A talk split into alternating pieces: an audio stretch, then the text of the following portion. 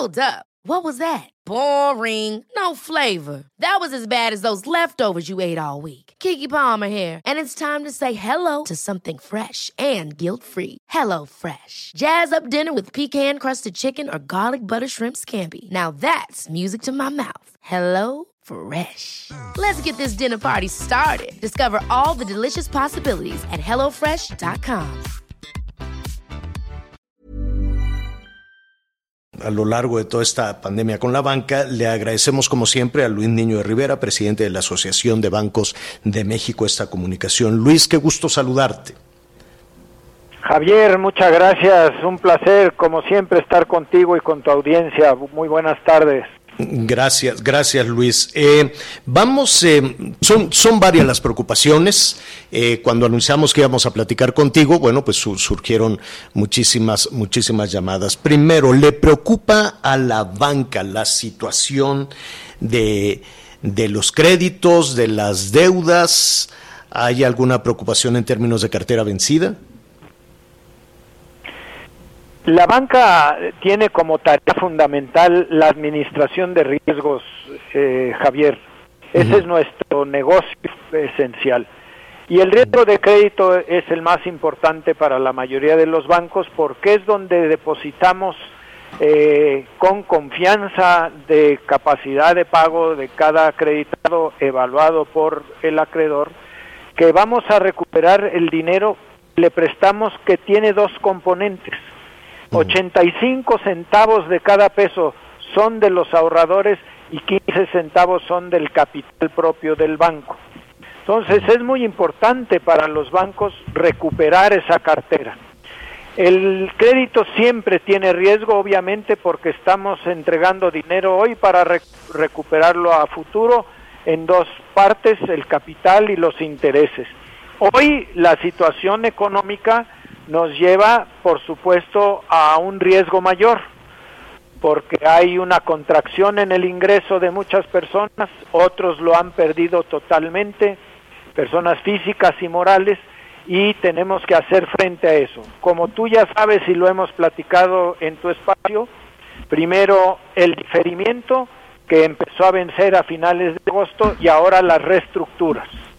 Eh, ¿qué, es reestructurar un crédito? Es ampliar el plazo y bajar el monto que pagan mensualmente para que el tiempo ayude a ambos, acreedor y acreditado, a que la actividad económica nos lleve por mejor camino. Eh, ¿Tenemos preocupación? Sí, permanente. Por eso eh, queremos el acercamiento con los clientes para ir midiendo su situación eh, caso por caso, banco por banco, acreditado por acreditado. Hay una hay una evaluación de ese de ese riesgo más o menos a, a, estas eh, alturas, a, novia, a octubre. Em, ¿Hay algún porcentaje de cartera vencida? Sí, tenemos eh, hasta septiembre todavía un nivel bajo, está en 2.1%. No. Que quiere decir que no se ha empeorado de eh, marzo a, septiembre. Sin embargo, eh, eso no quiere decir que eh, la cartera vencida no esté ahí. El nivel de cartera vencida se, se mide en dos formas. Uno son los créditos que están dejando de pagar y otros son los créditos que ya no se recuperaron y por lo tanto se cargan a la reserva que creamos. Tenemos 200 mil millones de pesos en la reserva contra una cartera vencida de 120 mil millones. Está mm. cubierta 1.7 veces a uno.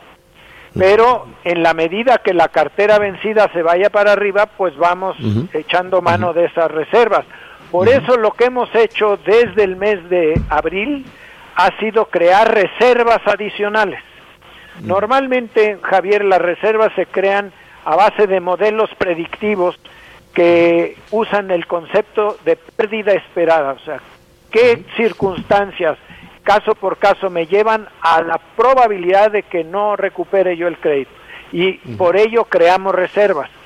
Sin embargo, Cuando tienes una situación como la actual que se vuelve muy difícil y sobre todo impredecible, lo que hacemos es crear reservas adicionales sin nombre y apellido, solamente por la incertidumbre que vivimos para prepararnos para épocas más complejas.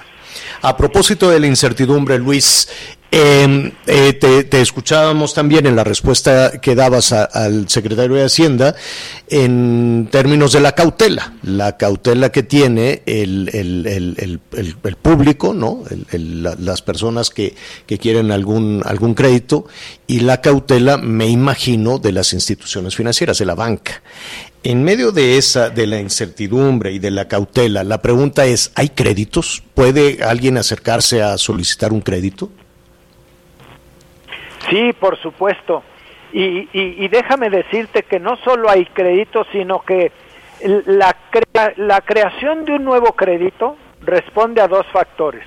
Oferta, que es lo que tenemos los bancos para plantearle a nuestros capitados, y demanda, el apetito por eh, pedir un crédito. La cautela no es solo de los bancos, estamos viendo mucha cautela en los acreditados que a través de las distintas épocas difíciles económicas que hemos tenido han aprendido que no sale uno de una época mala solamente pidiendo crédito, que muchas veces es desfavorable. Y te doy los datos más recientes del uso de tarjeta de débito, que es el dinero que tiene la gente en su cuenta, contra la tarjeta de crédito, que es el dinero que tiene que pagar más adelante.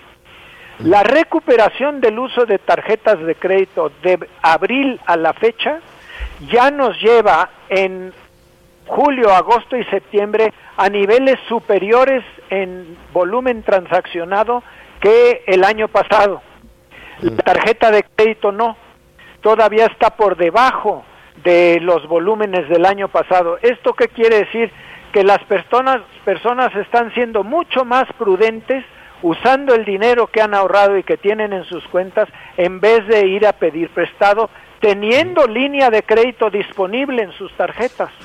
Claro, pero no tienen mucha certeza. No es que la banca no preste, es que la gente dice, a lo mejor no es el momento de endeudarme, lo guardo para una época posterior. Eh, eh, Anita. Sí, hola Luis, habla Ana María Lomelí, buenas tardes.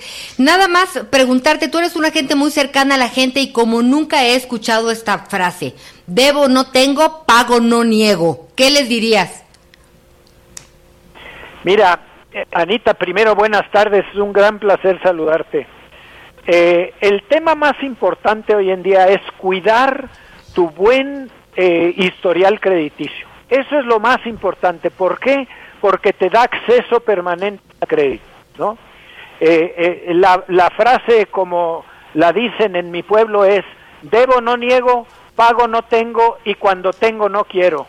eso, te, eso te lleva a una mala, este, un mal historial crediticio. Ese concepto no lo está aplicando la gente. Es más, les comento algo. De todas las los créditos que se difirieron de abril a julio, fueron 9.3 millones de créditos pertenecientes a 8.6 millones de personas.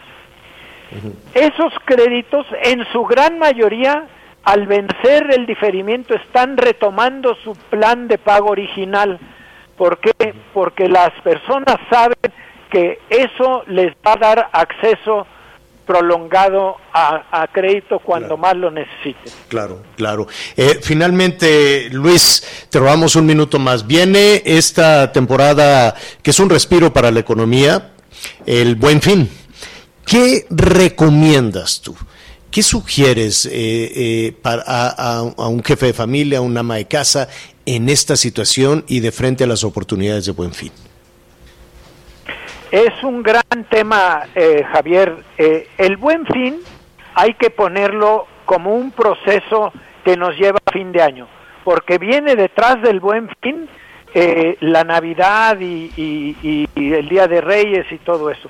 Todos son épocas tradicionalmente llenas de más liquidez porque hay aguinaldos y hay ahorros y hay eh, todo lo que reciben las personas que tienen un ingreso formal y hay incremento del comercio y por lo tanto a las, a, las empresas comerciales les entra más dinero. En esta ocasión, que estamos todavía en medio de una crisis económica que no tiene un fin a la vista porque eh, la situación de la vacuna y la seguridad en salir del problema del COVID tampoco está claro.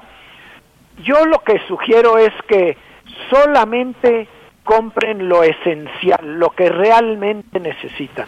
Este es un momento de prudencia, de cuidar el dinero, de cuidar a la familia en el plazo más largo. No pensar ya llegó el fin y voy a aprovechar todos los descuentos que me ofrezcan. Va a haber muchísimos descuentos. Pero ¿qué es esencial? ¿Qué es lo que de veras necesito en vez de qué es lo que quisiera tener? Eso nos va a llevar a reconsiderar en dónde pongo el dinero que se puede hacer escaso en cualquier momento. Bueno, pagarías, y, ya se nos vino el tiempo encima, pero Luis, ¿tú pagarías con crédito o con débito el buen fin? El buen fin yo lo pagaría con débito, ¿por qué? Porque guardaría el crédito por si el año que entra continúa esta situación eh, tan difícil como está, si el ingreso no se recupera, si los empleos no se levantan a la velocidad que quisiéramos, si la actividad económica que tenía no está igual que antes. Todo eso hay que preverlo y es mejor guardar el dinero este, eh, que tienes disponible en el crédito para otras épocas y hoy gastaría solo lo que tengo en la bolsa. Luis Niño de Rivera, presidente de la Asociación de Bancos de México, te agradecemos esta conversación como siempre. Al contrario, es un gran placer, Javier, Anita, estar con ustedes. Muy buenas tardes y un saludo con afecto a su audiencia. Gracias.